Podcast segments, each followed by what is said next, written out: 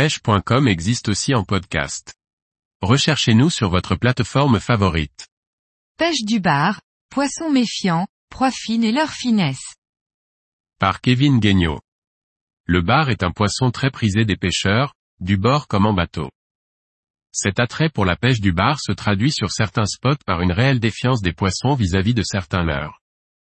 C'est la raison pour laquelle l'utilisation d'un finesse peut faire la différence. Le bar, l'Abrax dicentrarchus, ou loup en Méditerranée, est un poisson que l'on retrouve sur la majorité des côtes françaises. C'est un véritable carnassier, qui, comme le black bass peut être pêché à l'aide de différentes techniques. Bien qu'il se nourrisse parfois de mulets, il est surtout un grand amateur de petites proies fines comme les lançons, les atérines et même les anguilles. La morphologie de leurre qui s'apparente le plus à ce type de proie est sans nul doute le finesse. Le finesse peut être animé lentement lorsque les poissons ne sont pas en activité, ce qui est redoutable sur le bar, à condition de lui faire passer devant la gueule et en toute discrétion. Lorsque Mister Labrax est un peu plus actif et en train de se nourrir, le leurre finesse fera également la différence vis-à-vis des shads. Outre les avantages liés au montage facile en texan pour aller chercher les poissons embusqués, il sera redoutable en variant les vitesses de récupération et d'animation.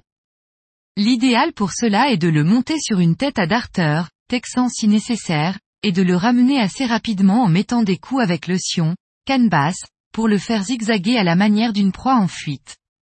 Cette récupération rapide peut être faite sur une dizaine de mètres avant d'être complètement stoppée, canne vers le haut, bannière tendue, laissant ainsi le finesse descendre doucement dans la couche d'eau, sa queue en V ondulant jusqu'à toucher le fond, moment de la reprise de l'animation rapide et ainsi de suite. Bien qu'il soit un poisson marin, il n'est pas rare de retrouver le bar sur les premiers kilomètres d'un fleuve, zone où la nourriture est abondante. Il est alors plus facile de le duper à la suite d'un orage, lorsque la fleuve est en crue et l'eau assez teintée. Dans ces conditions il n'est pas rare d'enchaîner les prises, à condition d'avoir le bon grammage et d'être attentif à la présentation du leurre.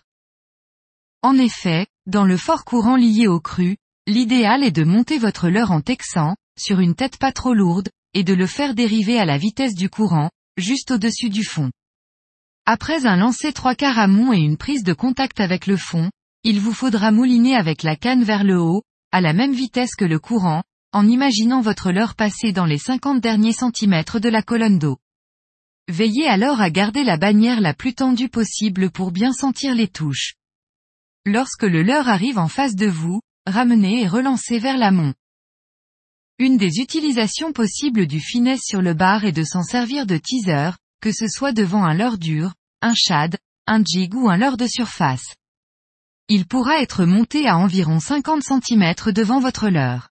L'avantage de ce type de leurre est qu'il ne fera pas vriller votre ligne comme le ferait un shad, et imitera parfaitement un alvin se faisant chasser par votre leurre.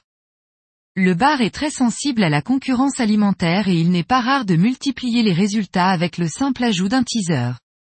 Pour ce montage, un leurre de 8 à 10 cm maximum sera utilisé sur un hameçon de qualité, car il n'est pas rare que le prédateur vienne taper sur le teaser et non sur le leurre principal.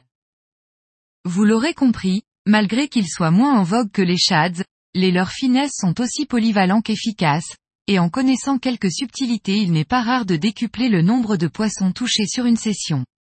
Ces possibilités de montage et d'animation sont très nombreuses et il fera la différence lorsqu'aucun autre leurre n'enregistre de touche.